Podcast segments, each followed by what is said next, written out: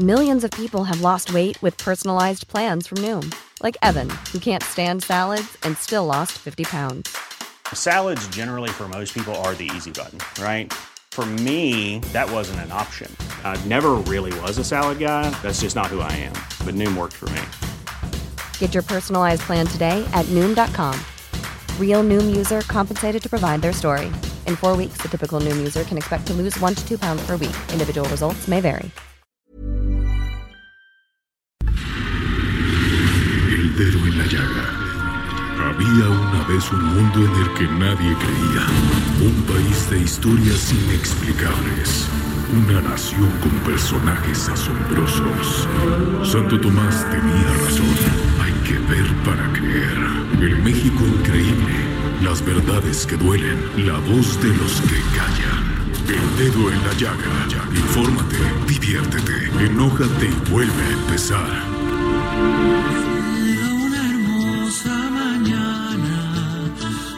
Cielo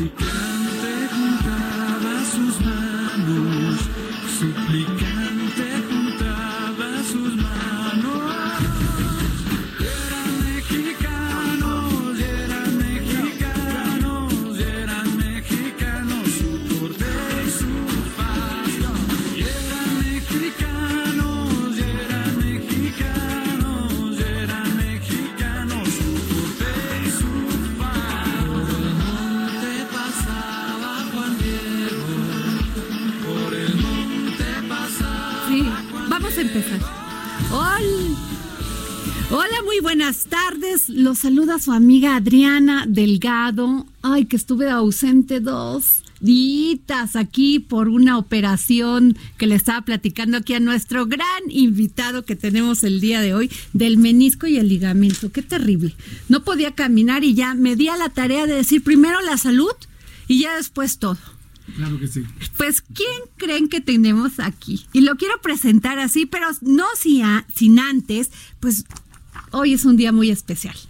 El día de nuestra Virgen de Guadalupe. Así que le mandamos un gran saludo con esta canción que es interpretada por Emanuel y su hijo Alexander Hacha. Y me encantó como que es melodiosa, como pegajosa, y así es como debemos de celebrar a la Virgen de Guadalupe. Claro Para sí. todos aquellos que somos sus fans, sus fieles.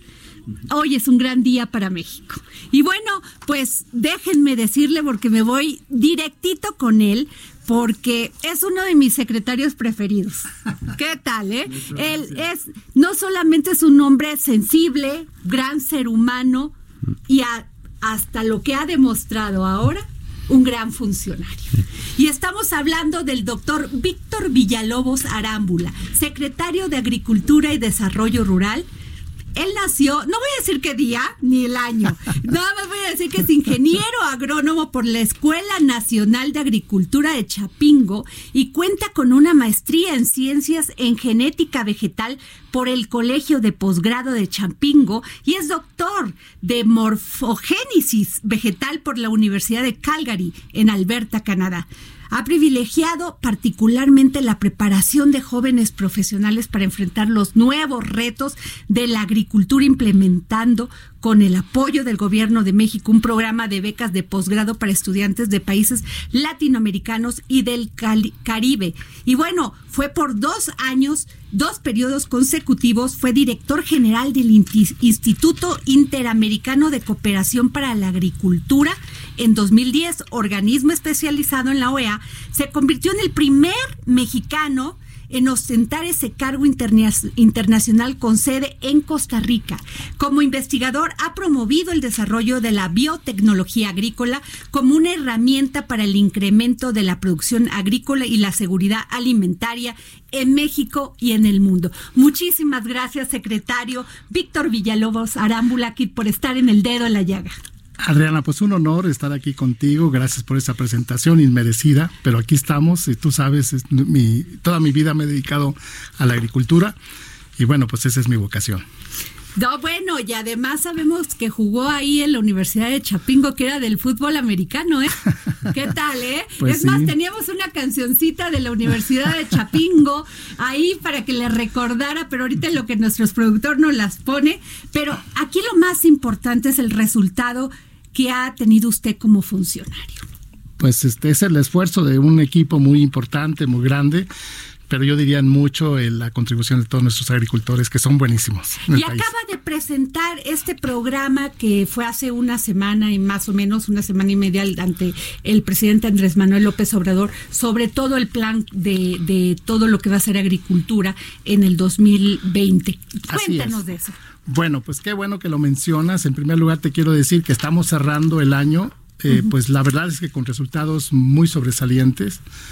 El sector está creciendo al 5.4% y esto pues a, pues a diferencia de lo que está ocurriendo en el mundo y pues tristemente también en nuestro país pues tenemos un, un magro crecimiento, sin embargo el sector agrícola está avanzando en una forma pues muy importante. También te quiero decir que cerramos con un superávit que anda casi rondando en a finales de octubre de los eh, 8 mil millones de dólares, o sea que estamos vendiendo más de lo que compramos. Este es el esfuerzo de nuestra gente, es el esfuerzo de los productores y es el acompañamiento que ha venido haciendo el, el gobierno en una alianza muy importante porque, bueno, pues ante todo la seguridad alimentaria. Con lo que tú dices, bueno, qué bueno que señalas, eh, la semana pasada anunciamos con el señor presidente, quien este, pues ha, liderado toda esta iniciativa que tiene como objetivo el rescate del campo y sobre todo eh, aliviar la pobreza de nuestra gente, la sociedad rural que está pues que ha sido abandonada por muchos años. Lo que estamos promoviendo es que a través del precio de los granos podamos eh, incentivar la producción. No hay mejor forma de estimular y sobre todo aliviar la pobreza a través del precio. El, el campesino, el indígena, el productor sabe que su precio, que su grano tiene un precio seguro, entonces invierte un poquito en los fertilizantes, en las semillas y de esa forma eh, estamos estimulando en la mejor vía y así lo hemos eh, visto y así lo, ha instruido el presidente para que podamos incentivar la producción. Entonces, eh, en el caso particular de arroz y de trigo, lo que ustedes van a ver es que en el próximo año, en el próximo ciclo agrícola, va a haber más superficie de siembra, va a haber más rendimiento, claramente vamos a ir disminuyendo nuestra dependencia. Ahora, secretario, hay, eh, hay también críticas en el sentido de que, de que básicamente lo que existe en México son minifundios y que eso no le no les ayuda a los campesinos para ser eh, productivos y para tener a una pues auto qué podríamos decir Autosuficiencia, porque, digamos. porque una autosuficiencia porque tienen un espacio tan chico para sembrar que ni venden que ni comen Mira, este, pues es un buen punto, sin duda. Lo que necesitamos es reconocer que efectivamente la- el sistema ejidal lo que hizo pues fue dividir y, y- y de alguna forma responder a una demanda de, de, pues de los campesinos que fueron despojados de sus tierras pero que hoy día tenemos ejemplos muy claros y, y definitivamente una actitud de parte de los campesinos, inclusive los más, los más eh, de- de- de superficies más pequeñas, en lo que hemos venido a llamar la asociatividad, porque definitivamente ayudar a un campesino no puedes eh, a- acercarle un tractor, Claro. no le puedes este Sí, solamente digamos, tiene una eh, eh, hectárea, pues, ¿no? Exactamente, necesitas economías de escala, Ajá. necesitas eh, que ellos se organicen para que finalmente los apoyos, los incentivos eh, y sobre todo la oferta de los productos a los mercados pues tenga efectivamente una, un canal que tiene que estar basado en la organización de los productores y eso ha esta- estado funcionando bien. De otra forma, lo que ha venido ocurriendo históricamente es que son víctimas de los coyotes. Claro. Llegan a comprarle su maíz a la orilla del surco, le pagan cualquier cosa, a veces se le tardan en pagar. En fin, ellos han entendido que si no se organizan, si no se asocian, si no hacen economías de escala, difícilmente van a salir de la pobreza. Ahora, estas organizaciones campesinas que las hemos visto marchar por acá en la Ciudad de México, en vez de estar trabajando donde deben de trabajar, pues esas son las que los comandan, secretario, Claro. son las que permite, pues, no permiten que haya un verdadero desarrollo. ¿Qué va a pasar? O sea, con eso, usted había dicho que ya el dinero les iba a llevar, llegar directamente a los productores que no iban a pasar por todas estas organizaciones. Pues qué bueno que lo mencionas, mira, porque el mensaje va para la gente que sí está en el campo, la gente que está en el surco, la gente que está ordeñando las vacas dos veces al día, a las 5 de la mañana, a las, a las 5 de la tarde porque a ellos es a los que estamos nosotros abocados a ir apoyando. Eh, claramente, y no tenemos eh, en ningún sentido, menospreciamos las manifestaciones. Claro. Hemos privilegiado el diálogo y yo te diría en términos generales, eh, pues la Secretaría no ha sido tomada por estas organizaciones como en el pasado, que y no me gusta hablar mucho del pasado, pero al final de cuentas, eh, pues yo te puedo decir, estamos cerrando el año, la Secretaría no ha sido sujeta, No, digamos, pues a lo hemos visto. Y, y no es por otra cosa más que decir, bueno, pues nosotros estamos trabajando directamente con los productores y si estas organizaciones cuyo objetivo ha sido organizar, pues la pregunta y la respuesta es vayan a organizarlos allá. Claro. Ellos tienen el recurso, tienen el programa, tienen el acceso y, y sí necesitamos que se organicen. Sí, que les llegue esto que son En los directa. fertilizantes, los bactericidas. La semilla, este, la, la asistencia técnica, el acceso al mercado. Por eso. ejemplo, y estos productores, estos campesinos o ejidatarios que tienen una sola hectárea, Sí, ¿qué va a pasar? O sea, ¿cómo les va a llegar el dinero? O sea, ellos que necesitan sembrar su maíz, ¿no? Sí. Y, y necesitan, pues, fertilizante, bactericida o no sé qué más necesiten para, Claro. para su... ¿Qué, ¿Cómo les Son- llega el dinero? ¿Cómo mira, les va a hacer? Son tecnologías muy sencillas Ajá. que les cambia la vida. Ajá. Casi, y te podría decir, bueno, tenemos tristemente un promedio de producción de maíz de esta hectárea, más o menos de dos toneladas. Ok. Nosotros con un poquito de asistencia técnica y algunos eh, apoyos con el fertilizante, con la semilla, les podemos duplicar su rendimiento. Y eso, pues, insisto, les cambia la vida. ¿Por qué? Porque de esta forma ellos tienen un ingreso en la venta de su producto. Pero además, y este programa que tú señalabas, que anunciamos la semana pasada, es el de precios de garantía. Exacto. Porque es garantizarle al productor, al campesino, decirle, tu maíz va a costar 5.610 pesos. Entonces, eh, él sabe que eso es lo que está como un referente de precio eh, y no los 4.000 pesos que le, que, que le, que le pueden ofrecer eh, a través del- de, de la venta comercial. Entonces ellos saben que ya hay un precio de referencia, ellos saben que ya hay un precio de garantía y aspiran a él. Entonces ellos cuando ya saben que hay- existe ese precio, entonces ellos están dispuestos a decir, bueno, pues a lo mejor si le pongo un poco de dinero al fertilizante, si hago algunas prácticas sencillas de riego o inclusive si mejoro mi semilla, pues yo sé que al final en vez de dos toneladas voy a sacar cuatro, voy a sacar cinco, lo cual es perfectamente lograble en un ciclo agrícola, que es lo que nos ha venido ocurriendo, en, en- en- en, por ejemplo, en Guerrero, cuando pudimos acercarle a los campesinos el fertilizante a tiempo y semilla que fue opcional y que finalmente hoy día te podría anticipar a reserva de que lo podamos confirmar, pero casi casi estamos duplicando el rendimiento. Entonces, ¿cómo le llega ese dinero? Bueno, tenemos hoy día y gracias a la tecnología de la información, la comunicación que ustedes manejan muy bien, hoy día eh, estamos, tenemos georreferenciado a, a la más pequeña parcela del país, sabemos quién es el dueño, sabemos qué siembra, sabemos más o menos cuánto históricamente ha cosechado.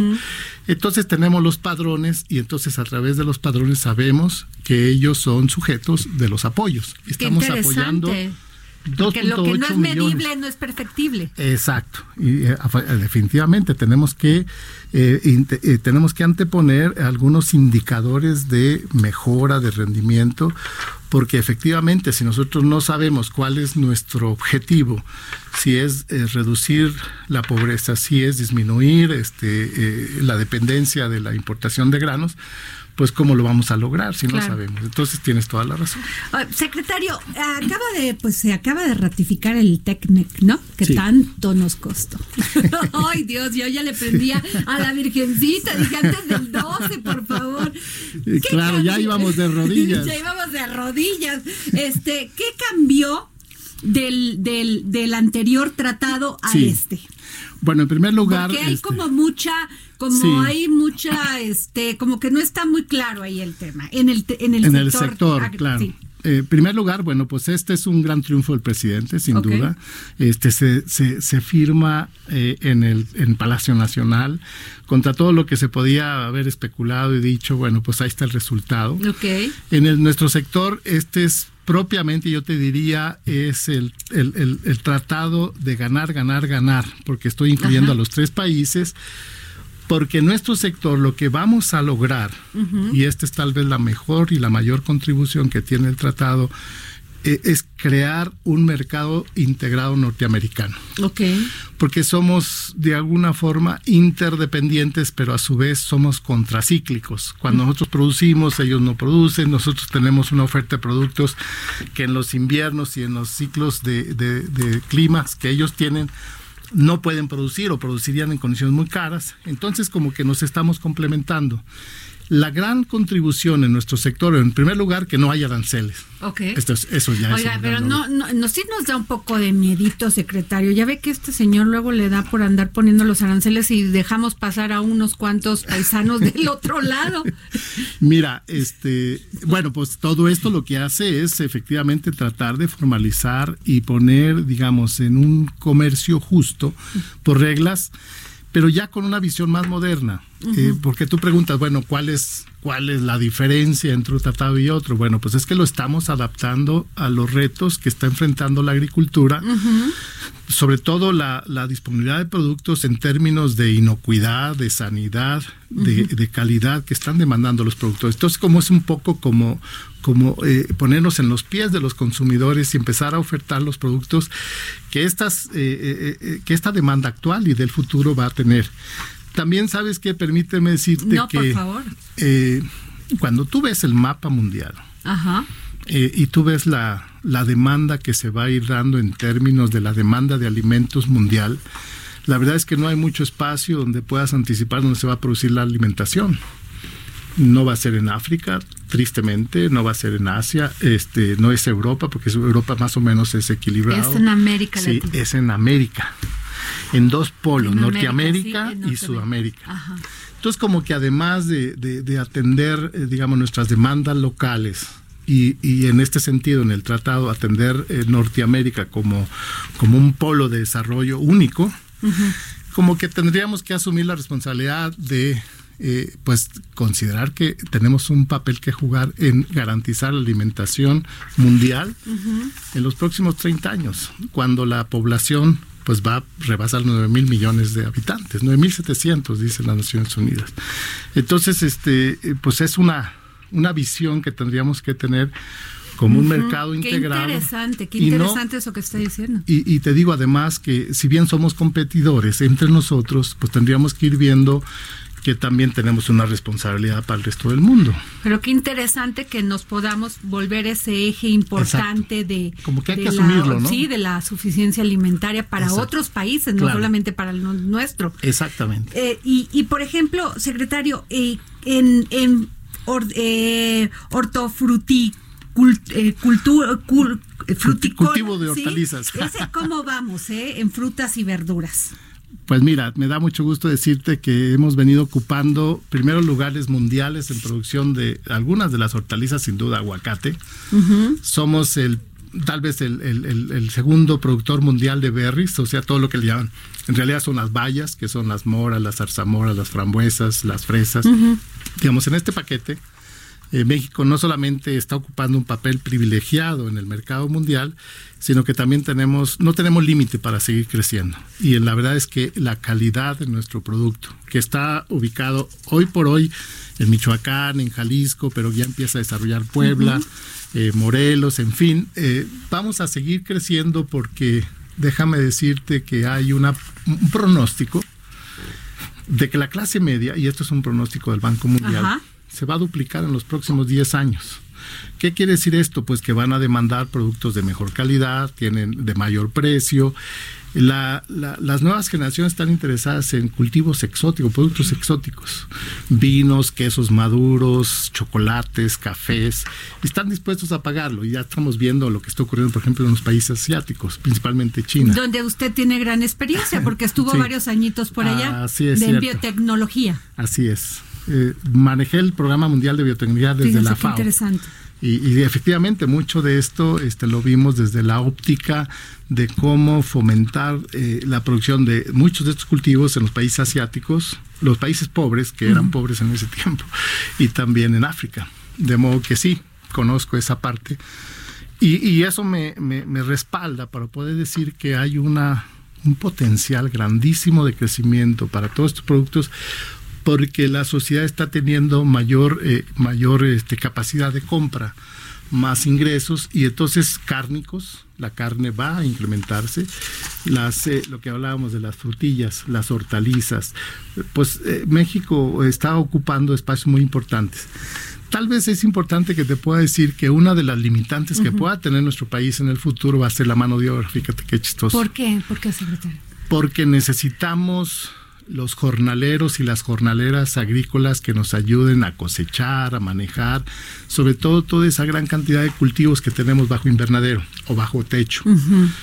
Quiero decirte que estamos rebasando ya las 60 mil hectáreas de agricultura bajo techo. Esta es la modernidad total y uno queda impresionado de cómo la tecnología ha venido eh, eh, revolucionando la forma de producir este todo este tema de hortalizas y frutas. Inclusive con menos daño ambiental, ¿no? Mm, es efectivamente. O- o a ver, dígame ahí, porque ahí tengo no, mis dudas, No sí. es cierto, con menos daño ambiental porque estamos usando menos agroquímicos, estamos privilegiando la agricultura orgánica. Quiero decirte que además tiene dos componentes que son muy relacionados con nuestra gran y principal preocupación, que es el agua y el suelo. Ok. Entonces son eh, sistemas de producción intensiva en pequeñas unidades de superficie con alta tecnología, muy vigilados, muy controlados desde el punto de vista sanitario y finalmente pues con muy buenos precios. Que básicamente es lo que está haciendo Israel y le ha ido muy bien, ¿no? Así es, lo hizo porque él tuvo que vencer sus condiciones extremas exacto. climatológicas y de falta de agua y de ausencia de suelos. Usó la imaginación Así, y la tecnología y la definitivamente. tecnología. Pero Y- volviendo al tema, perdón, favor. que me decías de los jornaleros. Entonces, digamos, imagínate la cantidad de dinero que está invertido en toda esta agricultura altamente tecnificada. Todo esto depende de que la gente llegue a cosechar, de que la gente llegue a podar. Y si no la tenemos, entonces, ¿cómo, ¿con qué sustentamos toda esa inversión y sobre todo esa gran producción? Entonces hemos venido, eh, yo diría afortunadamente, y hay una conciencia de parte de los productores, de, los, de los agroindustriales, de que tenemos que tener un trato diferente con nuestros jornaleros y las jornaleras agrícolas. De modo que es, es, es, un, es una codependencia entre los que tienen este, los sistemas de producción y quienes llegan a trabajar para que esta producción finalmente llegue al consumidor. ¿Y cómo van a hacer eso? Bueno, hemos venido creciendo. Porque es un gran términos- reto, ¿eh? Absolutamente. Eh, mira, yo he estado con pequeñas comunidades, por ejemplo en Oaxaca, que son ya especializados para ir a cosechar espárrago. Empiezan a, coche- a cosechar espárragos en Caborca, después van bajando a- hasta San Luis Potosí, terminan en Guanajuato, pero no cualquiera cosecha espárragos, ya es un nivel de especialización bien interesante. Entonces eso es un pueblo, es una comunidad que es contratada como tal y es la que anda Ah, itinerantemente por moviéndose por regiones conforme vienen las, las cosechas en Sinaloa, Sonora, Sinaloa, San Luis Potosí, Guanajuato y parte de su, de- de- o sea, cuando ya termina ese- esos ciclos, pues regresan a sus parcelas. Entonces hay que reconocer que necesitamos esa gran fuerza de trabajo que en el tiempo tiene que ser atendida desde el punto de vista social, tiene que haber una responsabilidad este, social de las empresas y te vas a sorprender, pero necesitamos, hoy día em- empleamos 9.2 millones de jornaleros en este país. ¿Qué es tal? Dos sí. veces la población de Claro. Holanda.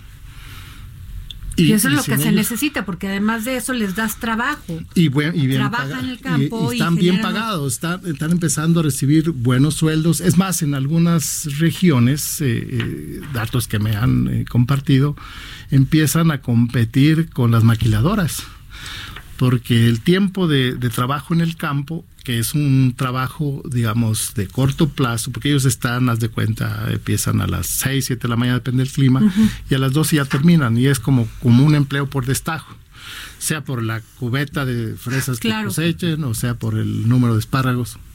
un número de espárragos, etcétera. Secretario, y en cuanto al ¿por qué aquí no produ por qué aquí no cultivamos tanto y producimos tanto frijol de soya? Buena pregunta. Toda la soya, ¿Por qué, por qué la importamos más que la que la cultivamos? bueno, toda la soya hoy en el mundo es soya transgénica. Ajá. no hay soya no, no transgénica. Entonces, eh, el presidente ha tomado la decisión de no cultivar eh, cultivos transgénicos en el país, entonces vamos a depender de su importación, en tanto no tengamos variedades no transgénicas que sean competitivas.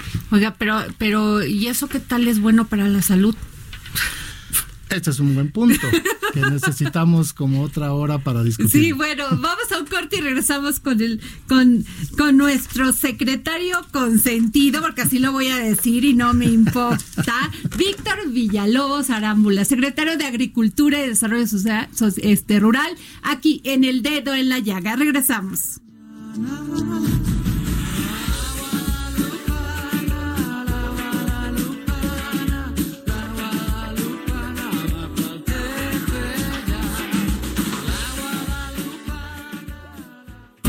Escríbenos al WhatsApp en el dedo en la llaga 55 25 44 33 34 55 25 44 33 34 Heraldo Radio. La HCL se comparte, se ve y ahora también se escucha.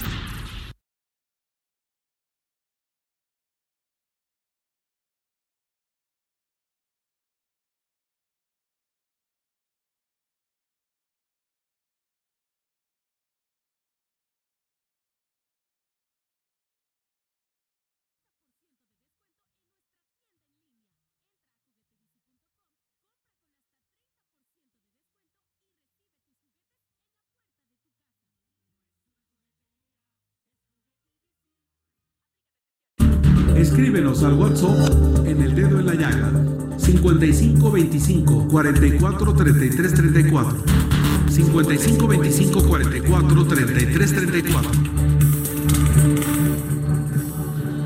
Desde el cielo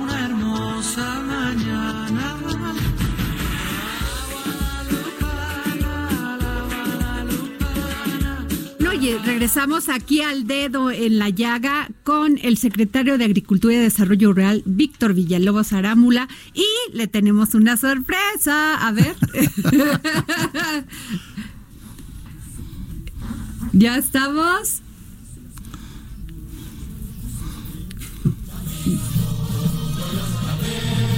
Es, es nuestro himno. A usted me dijo que lo iba a cantar y lo No, iba no, a yo bailar, lo iba ¿eh? a O bailar. sea, Si canto se acaba el programa. ¿Qué tal? Bueno, mi, mi alma mater. Este, yo llegué a Chapingo con la ilusión de, pues, de ser ingeniero agrónomo y este, y la verdad es que si no lo hubiera, si no hubiera logrado mi beca, pues no estaba mi familia en capacidad de, de sostener O sea, que era usted estudios. aplicado. Le estudiaba. Bueno, Oiga, usted no hay derroche de, de virtudes. Era jugador de fútbol de la Universidad de Chapingo. Era buen estudiante, buen hijo. No, bueno, usted ha de haber sido un partidazo. espero, a eso, a eso aspiro. Oiga, una, ¿y cómo una le vida maravillosa, eh, la vida académica. Yo quise ser un científico, al menos intenté serlo, y por eso hice mi doctorado. Eh, porque en esa hubo una situación muy particular. Yo empecé a trabajar, y perdón que me desvíe un poco de los temas, pero empecé a, a trabajar en mis tiempos parciales de entre mis materias, cuando estaba en la preparatoria agrícola ya en Chapingo, en un laboratorio que este, se forma para crear lo que hoy día es la biotecnología en el mundo. Y fue creado en un convenio que se hizo entre el gobierno japonés y México y establecen los científicos japoneses un pequeño laboratorio, en ese tiempo se llamaba de cultivo de tejidos en, en Chapingo. Ajá. Estoy hablando de 1970. Entonces yo estaba en mi prepa agrícola, pero en mis horas libres yo iba a lavarle los tubos a los, a los japoneses para hacer sus experimentos Qué biológicos. Pasó una cosa particularmente chistosa porque eh, después que eh, venían mis profesores japoneses, entonces yo fui aprendiendo pues todo esto de la manipulación genética, un poco la la producción de plantas en, bajo condiciones artificiales. Y mis profesores en la carrera, después ocurrió que fueron los, mis alumnos en la maestría, porque, porque yo daba las prácticas de esa famosa materia que en ese tiempo se llamaba genética del desarrollo. Entonces, este, pues yo si, si me reprobaban en la licenciatura, yo los reprobaba en la maestría. Ah, bueno. Fíjate que es muy importante saber de, de, usted esto, secretario, porque cuando el presidente pues eligió a sus secretarios, pues conocíamos nada más por, por arribita, ¿no? Usted ha hecho un gran trabajo, pero además tiene toda una historia, no solamente como funcionario, sino como académico. O sea, no es alguien que agarramos así de la, de la esquina y vamos a ponerlo como secretario. Yo creo que usted es de los funcionarios más preparados que tiene el gabinete de Andrés Manuel López Obrador. Y es pues muy importante esto que nos dice, porque también todos los, nuestros radioescuchas tienen la oportunidad de conocerlo usted como ser humano, que eso también es muy importante. Hemos perdido esa, esa ubicación del ser humano, aparte de ser funcionario. Los catalogamos como entes que nos tienen que dar resultados y ya. No, esto también es importante conocerlo de Bueno, yo, yo reconozco y conozco a mis colegas eh, secretarios, todos son muy competentes en sus diferentes disciplinas, pues yo soy uno más que se suma a este honor que el presidente nos ha dado de, pues de ser partícipes, yo quiero decirlo si me lo permiten, de ser partícipes de este gran cambio. O sea, creo que todos estamos convencidos de que México necesita un cambio. Claro. El presidente con ese liderazgo eh, pues ha escogido y nos ha dado la confianza pero estamos todos en ese objetivo común que es pues pues un México que todos nos merecemos y a ese debemos trabajar y creo que cada quien como miembros de esta sociedad tiene un papel que jugar. Y en el campo, secretario, porque el campo ha sido uno de los más dañados durante golpeados, dañados, olvidados. durante sexenio tras sexenio. Así es. Esa es una realidad y están los ahí está la ahí está, o sea, no lo podemos ocultar. Exactamente. En, eh, este estábamos hablando de esto de, de de todo lo que va a ser su plan, pero en ganadería, secretario, ¿qué le puede decir a todas esas personas que nos están escuchando, los ganaderos, a estas personas que un día, un, un tres meses cultivan maíz, al otro termina su cosecha de maíz y luego se les da por ser ganaderos? A ver, cuéntenos. Bueno, pues como te decía, este, el que es ganadero tiene que ser agricultor, porque de alguna forma tiene que proveer el alimento al, al ganado pero un, un, agricultor no necesariamente tiene que ser ganadero. Entonces, en ese sentido, eh, nosotros a través de este programa de crédito ganadero a la palabra, estamos fomentando el incremento del hato ganadero nacional, porque cuando tenemos estos imponderables climatológicos, las sequías prolongadas o a las altas temperaturas, o inclusive la caída de precios, pues los ganaderos tienen la tendencia obligada de vender sus animales. Y entonces nos descapitalizamos desde ese punto de vista. Entonces el crédito ganadero la palabra tiene como objetivo pues evitar que eso ocurra, que no se vendan las hembras, eh, los machos podemos este, destinarlos al, sacrificio, pero no las hembras porque pues ahí está garantizándose pues, las crías y sobre todo el mantener el hato. Entonces crédito ganadero la palabra tiene ese objetivo tiene el objetivo de dar un crédito casualmente, como su nombre lo dice, para que se le puedan asignar a los pequeños, a los pequeños ganaderos de, hasta 36 vacas, darles hasta 10 vacas y un semental para que eh, a través de eh, el incremento de, su hato, a través del incremento de la mejora genética, porque también queremos que, que, no solamente tengan más ganado, sino que tengan genéticamente más mejores características. Sí de producción de leche, de peso, de resistencia o tolerancia a enfermedades, en fin. Entonces esto es lo que está ocurriendo. A la vuelta de dos años lo que esperamos es que ellos eh, paguen con las crías de esos, de esos, de esas hembras, este, para seguir con este programa. Esto es, eh, esto es una, ¿cómo te puedo decir? Este es un, un, programa muy específico que tiene una orientación social a los muy pequeños. Pero eh, también traemos un programa de precios garantía en leche, por ejemplo. Ah, mire Entonces estamos Estamos eh, desde el primero de enero de este año eh, recibiendo leche a través de Liconza. Estamos recibiendo leche a un precio de 8 pesos con 20 centavos. O sea, más o menos en promedio un peso más por litro de lo que normalmente un pequeño ganadero o un pequeño productor de leche eh, lo vendería en el mercado, en el mercado, digamos, común. De modo que ese es un incentivo más para el sector del, de lácteos. Eh, el ganadero. Por otro lado, mira, y qué bueno que lo mencionas porque no sé qué tan enterada estás, pero México exporta aproximadamente un millón de cabezas de, de, animales en pie a Estados Unidos. Eso no lo sabía, yo no lo sabía. Entonces este es un mercado, no todos los estados están en capacidad y en, sobre todo están eh, uh -huh. autorizados a exportar por razones sanitarias, uh -huh. Pero exportamos más o menos, eh, este año vamos posiblemente a rebasar el millón de, de, de perdón, de, de cabezas, cabezas a los Estados Unidos.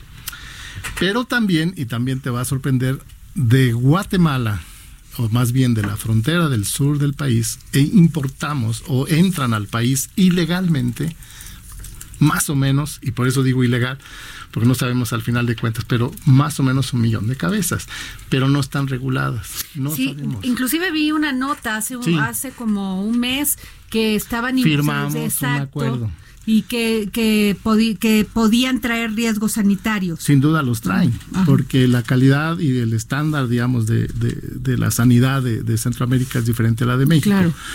Entonces, primero, reconocemos que sí necesitamos eh, que, que, de, una, de alguna forma importar ganado uh -huh. eh, para, para atender nuestro mercado nacional y para... Y, y el, el, que entra por esa vía no necesariamente es el que se exporta a Estados Unidos.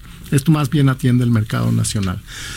Pero ahí la preocupación siempre será este, el costo sanitario de controlar esos animales que entran en forma ilegal eh, particularmente en problemas de tuberculosis, claro. de garrapata, de brucelosis, que este, pues nos afectan nuestro, nuestro ganado. Entonces, eh, después de varias negociaciones, cosa que nunca se había dado, sinceramente, uh -huh. y conozco bien el tema, no habíamos tenido una oportunidad de negociar con el gobierno de Guatemala principalmente del control de esos animales. Entonces logramos firmar un, un, un, memorándum de entendimiento con el gobierno que está saliendo. Sabes que hay cambio de gobierno, el nuevo gobierno entra el 14 de enero. Entonces firmamos ese eh, memorándum de entendimiento con el gobierno saliente después de varias negociaciones con ellos. Y recientemente, hace menos de tres semanas, eh, eh, vino, me visitó el ministro asignado, el ministro nombrado, para el nuevo gobierno que entra el próximo mes, a través del cual ya coincidimos en la necesidad uh -huh. de ordenar este mercado. De modo que eh, cuando tú preguntas, bueno, ¿cómo está en el tema de la ganadería? Pues una es de orientación social, otra es para la leche y otra es también salvaguardar la sanidad porque es, exportamos y además eh, somos muy buenos productores de carne eh, para, para los mercados internacionales más exigentes. Claro. De modo que yo te diría, estamos en, en, una condición muy, muy favorable, sobre todo si seguimos en esa tendencia y sobre todo vigilando la sanidad. Claro. Eh, Samuel, ¿quieres hacerle una pregunta al secretario? Claro. Eh, el presidente López Obrador. Lo veo muy sonriente. Sí, está muy atento. Sí, el presidente López Obrador había comentado en, en, sus conferencias a propósito de la, de la política agroalimentaria del país que una eh, buena estrategia en el largo plazo podría ser que todo el asunto del lato ganadero eh, que tenemos en el norte del país y en donde hay una falta de agua bastante importante, sí. considerando que, la ganadería ocupa mucha, podría pasarse hacia el sureste del país. ¿Cómo podría te tejerse una estrategia tan complicada? Sí, eh, ese es un buen punto porque efectivamente nuestra ganadería, particularmente en la producción de leche, y como sabes, pues leche es una alta proporción es agua. Uh -huh. No digamos que se bautiza, sino uh -huh. simplemente porque esa es la, sí. la conversión natural.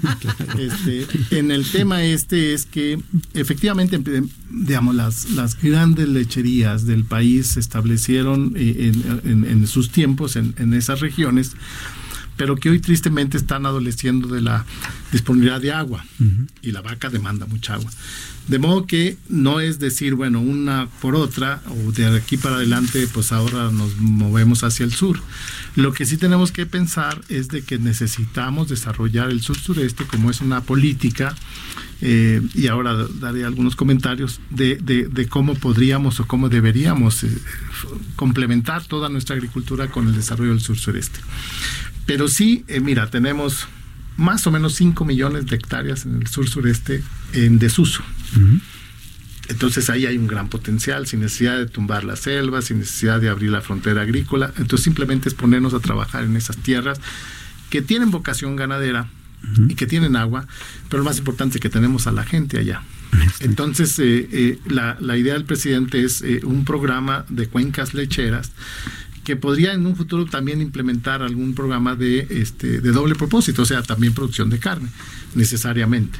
¿Por qué? Porque pues las vacas tienen machos y hembras y entonces tendríamos que seleccionar a las hembras y los otros buscarles destino a los, a, los novillos. Pero entonces en ese sentido pues hay toda una gran estrategia que nos permitiría desarrollar eh, lo que debería ser una cuenca lechera eh, eh, o inclusive una agroindustria que nos permitiera sustituir lo que hoy día importamos, fundamentalmente leche en polvo. Entonces, esa estrategia está en camino, en su momento pues el presidente la anunciará, pero sí hay toda una, una, estrategia que, insisto, no se trata de decir, bueno, pues cierren acá sus establos y nos vamos al sur, no. Lo que se trata es de decir, bueno, pues si tenemos amenazas claras, tenemos cada vez más limitaciones de agua, entonces tenemos que reconocer que hay oportunidades a la vez que hay necesidades que hay que tomar en cuenta. Claro. Ahí va la cosa. Y secretario, ¿cómo le pinta el 2020?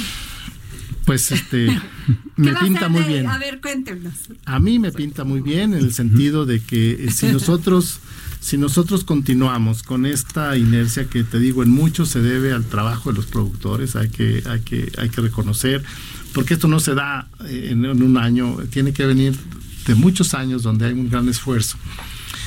Hoy te decía que estamos creciendo al 5.4%. Tal vez lo más importante que a lo cual deberíamos aspirar es que ese crecimiento no se reduzca, sino más bien lo podamos seguir incrementando. Y yo, yo soy optimista en función de que vamos a seguir eh, creciendo y que lo vamos a seguir haciendo con una visión de diversificación, con una visión de la incorporación de todo este sur-sureste que tiene un gran potencial. Tenemos, insisto, agua, tenemos tierras, tenemos gente. Y ya está eh, ocurriendo que empiezan a ver eh, los inversionistas, la, gente del campo que, que, que, tiene agroindustria, empiezan a ver la posibilidad de establecerse en la región sur-sureste, Oaxaca, Campeche, Chiapas. Entonces, progresivamente lo que ustedes van a ir viendo es que vamos a ir eh, incrementando nuestra capacidad productiva al ir abriendo y eh, apostarle a la tecnología también, ¿no? Acompañado necesariamente la tecnología. Mire, ya encontré, a ver, dígame usted si conoce a Yuichi Mori. Yuichi Mori se inspiró en membranas utilizadas en riñones artificiales para desarrollar películas de polímeros para uso en la agricultura. ¿No? ¿No le sonó? Es muy bueno tu japonés. Ay, no, bueno, secretario, ¿qué tal? O sea, no, no puede ser uno todo, secretario.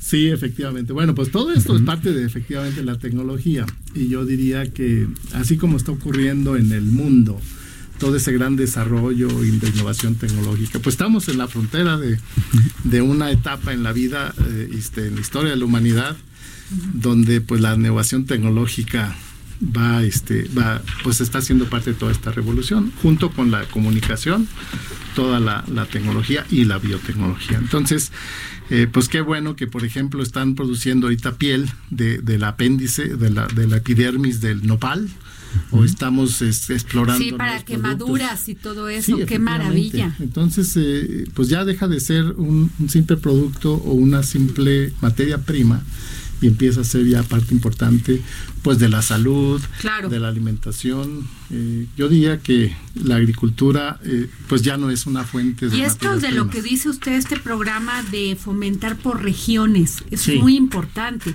porque eh, ¿para qué vas a llevar este un producto que no se da en tu zona y a fuerza te quieres este a fuerza lo quieres sembrar cuando en tu región puedes hacer producir lo que se da en tu región y sacar de ahí 20 mil cosas más.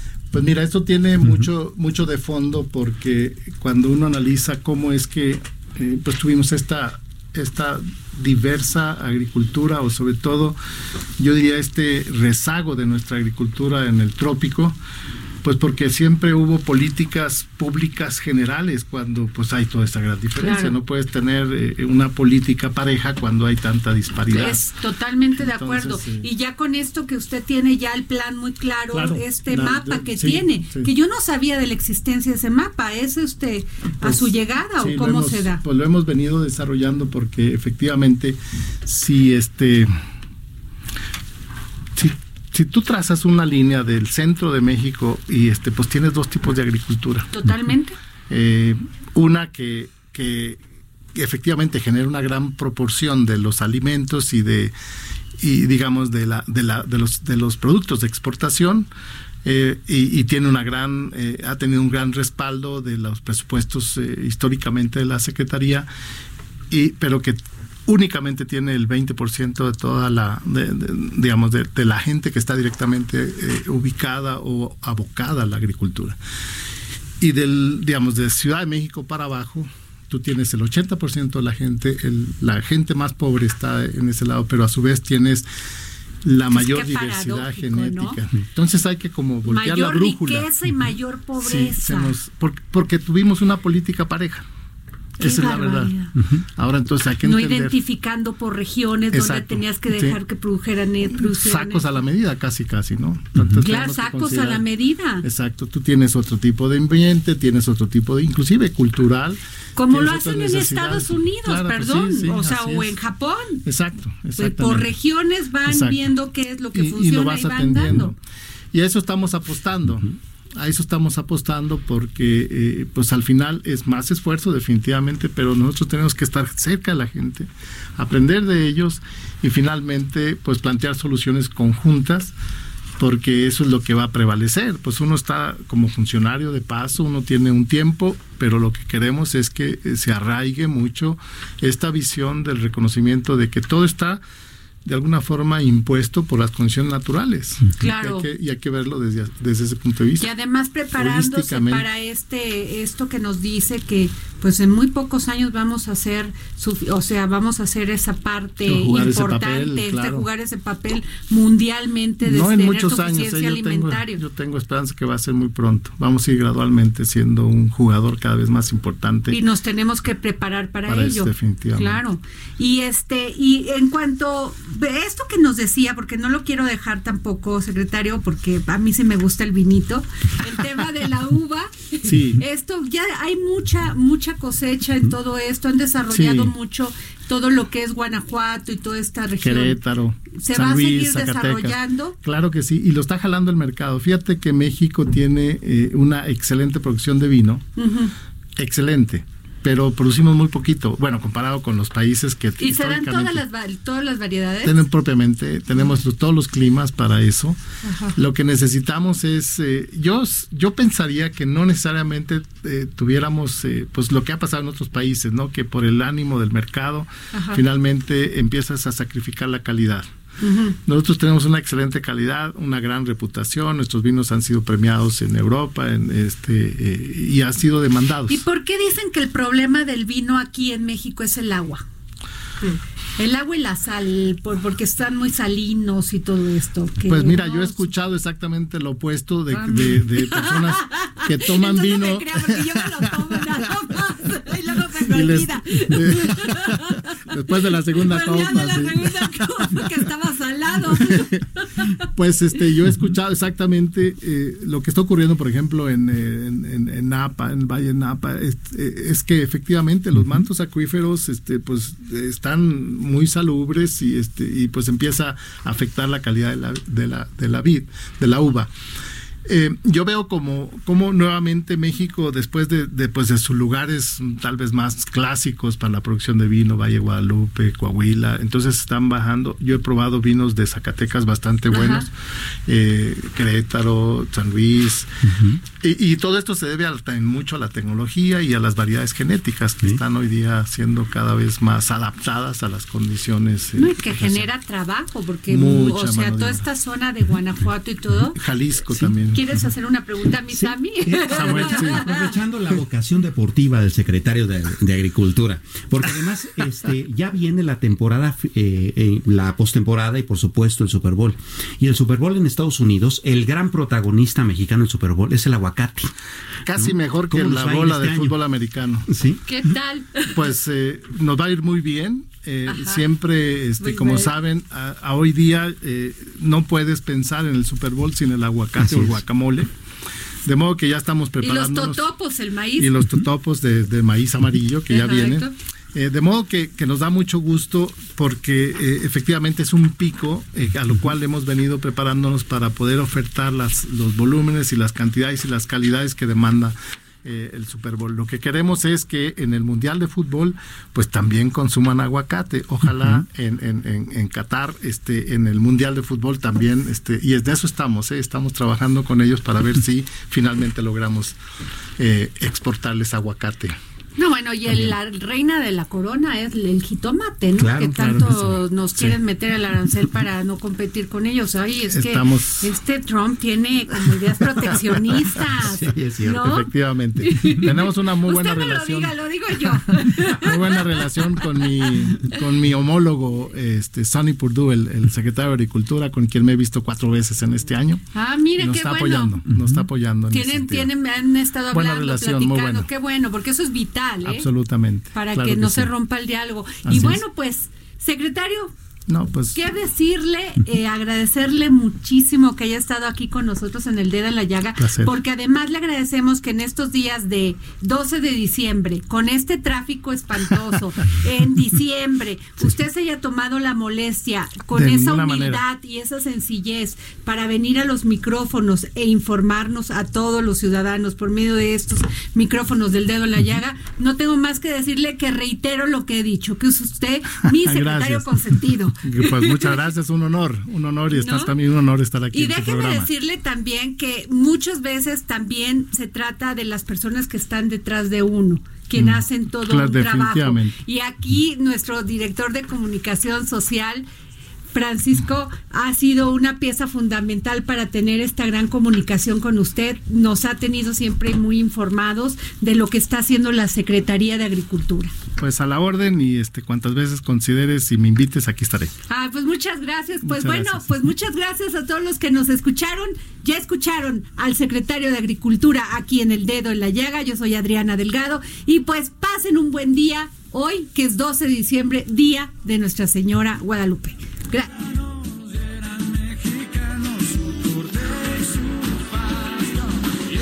Mexicanos, eran mexicanos, eran mexicanos. Esto fue El Dedo en la Llaga con Adriana Delgado. Heraldo Radio, la H que sí suena y ahora también se escucha. Planning for your next trip? Elevate your travel style with Quince. Quince has all the jet setting essentials you'll want for your next getaway, like European linen, premium luggage options, buttery soft Italian leather bags, and so much more. And is all priced at 50 to 80% less than similar brands. Plus, Quince only works with factories that use safe and ethical manufacturing practices. Pack your bags with high-quality essentials you'll be wearing for vacations to come with Quince. Go to quince.com slash pack for free shipping and 365-day returns.